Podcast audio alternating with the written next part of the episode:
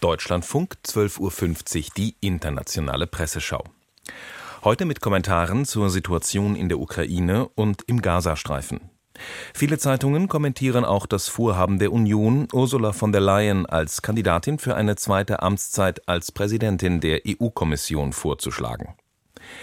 Sie ist diszipliniert, geschmeidig und machtpolitisch effizient, attestiert die österreichische Zeitung Die Presse.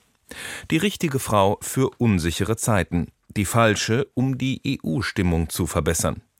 Denn obwohl die Deutsche dem EU-Parlament und den EU-Regierungsvertretern regelmäßig Rede und Antwort steht, bleibt sie im Umgang mit der Öffentlichkeit mehr als nur zurückhaltend. Diese Art der flexiblen Steuerung der europäischen Politik, bei der Ziele vernebelt werden, umschifft und dann plötzlich wieder auftauchen, nimmt die Menschen nicht mit.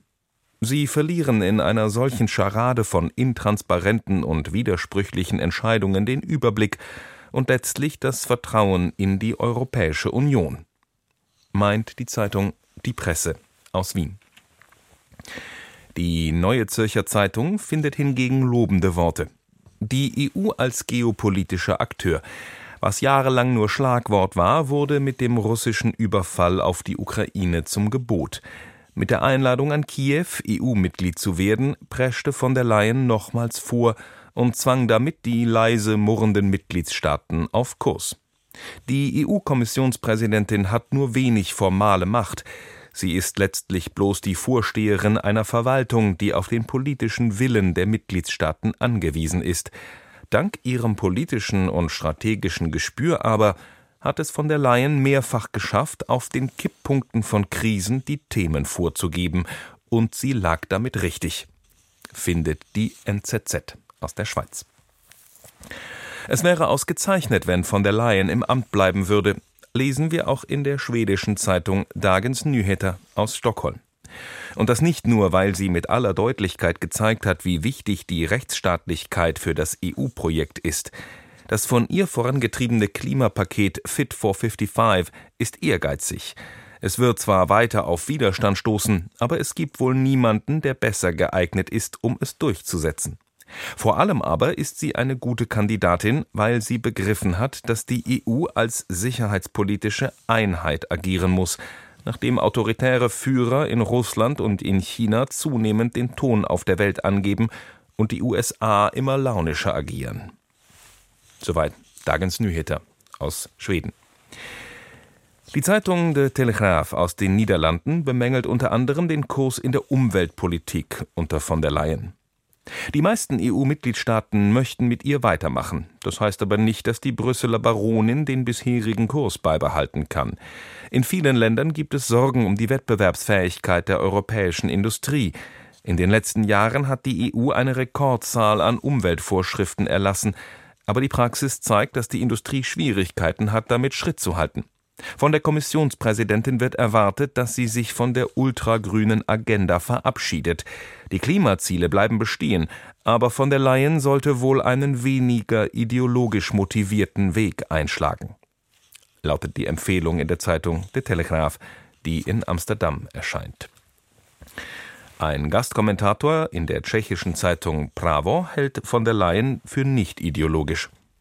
Sie hat während ihrer Amtszeit berechtigte Kritik geerntet für ihren verschlossenen Führungsstil oder undurchsichtige Verhandlungen mit Pharmaunternehmen. Auch meinen viele, sie sei zu grün. In Wirklichkeit ist von der Leyen eher pragmatisch als ideologisch. Und im Gegensatz zu ihrem Vorgänger schließt sie sich nicht in der Gedankenwelt der alten Mitgliedstaaten ein, wie ihre wiederholten Besuche in der Tschechischen Republik zeigen. Bemerkt Bravo aus Prag. Die dänische Zeitung Politiken sieht von der Leyen im Falle einer zweiten Amtszeit in einer schwierigen Gemengelage. In ganz Europa und nicht zuletzt in Deutschland stehen konservative Parteien unter starkem Druck von rechts außen, und diese Sorge soll die Kandidatin oder der Kandidat der EVP natürlich widerspiegeln. Olaf Scholz hat bereits durchblicken lassen, dass er sich von der Leyen nicht in den Weg stellen will, und Spaniens Pedro Sanchez hat ausdrücklich seine Unterstützung geäußert. Allerdings wird sie dann vor einem schwierigen Balancegang zwischen grünem Wandel, Wirtschaft und Krieg stehen. prognostiziert Politiken aus Kopenhagen. Und in der polnischen Zeitung Gazeta Wyborcza aus Warschau heißt es, Angesichts der Tatsache, dass von der Leyen eine für Europa schwierige Zeit gut gemeistert hat, sowohl während der Pandemie als auch während der russischen Invasion in der Ukraine, sind ihre Chancen auf eine zweite Amtszeit hoch. Nun zum Krieg in der Ukraine. Die in Singapur erscheinende Zeitung Lian Bao meint, immer größere Gefahren für den Weltfrieden ausmachen zu können. Im Krieg zwischen Russland und der Ukraine kommt es gerade zu einem Stimmungsumschwung, nachdem sich die ukrainischen Streitkräfte gezwungen sahen, die strategisch wichtige Stadt Avdiivka wegen fehlender Munition aufzugeben. Angesichts der sich immer weiter zuspitzenden Lage wird in Europa über das schlimmste vorstellbare Szenario, eine direkte Konfrontation der NATO mit Russland, laut nachgedacht. Es ist nicht mehr auszuschließen, dass die Welt am Ende in die Falle einer sich selbst erfüllenden Prophezeiung tappen könnte. Soweit die Zeitung Lienchot aus Singapur. Auch die spanische Zeitung El Periódico de Catalunya hält eine Warnung parat. Niemand mit gesundem Menschenverstand kann sich ein Einfrieren dieses Konflikts und erst recht keine Ausweitung wünschen.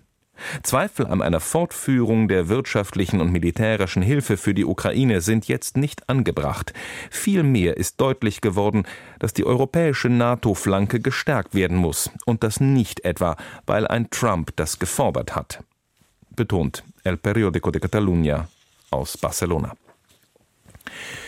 Japan hat der Ukraine beim Wiederaufbau des Landes langfristige Hilfe zugesichert. Rund 50 Unternehmen unterzeichneten in Tokio Verträge mit ukrainischen Partnern. Dazu heißt es im Kommentar der Zeitung Yomiuri Shimbun aus Tokio, Gerade jetzt, wo sich eine sogenannte Hilfsmüdigkeit in den westlichen Staaten zeigt, sollte Japan eine starke Rolle übernehmen. Derzeit leidet die Ukraine unter einem Mangel an Waffen und Munition. Japan liefert wegen seiner pazifistischen Verfassung bisher nur Ausrüstung wie beispielsweise schusssichere Westen. Kann das Land damit seiner Verantwortung als eine der führenden Industrienationen der Welt gerecht werden?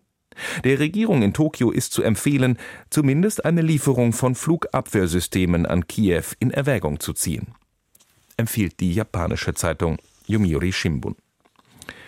Hören Sie abschließend zwei Kommentare zum militärischen Vorgehen Israels im Gazastreifen. Die Londoner Zeitung The Independent schreibt, Israel hat zwar ein unveräußerliches Recht, sich zu verteidigen, aber es ist nicht mehr klar, wie die massive Kriegsführung mit so vielen zivilen Opfern Israel sicherbar machen und nicht Hunderttausende neue Rekruten für die Hamas hervorbringen soll.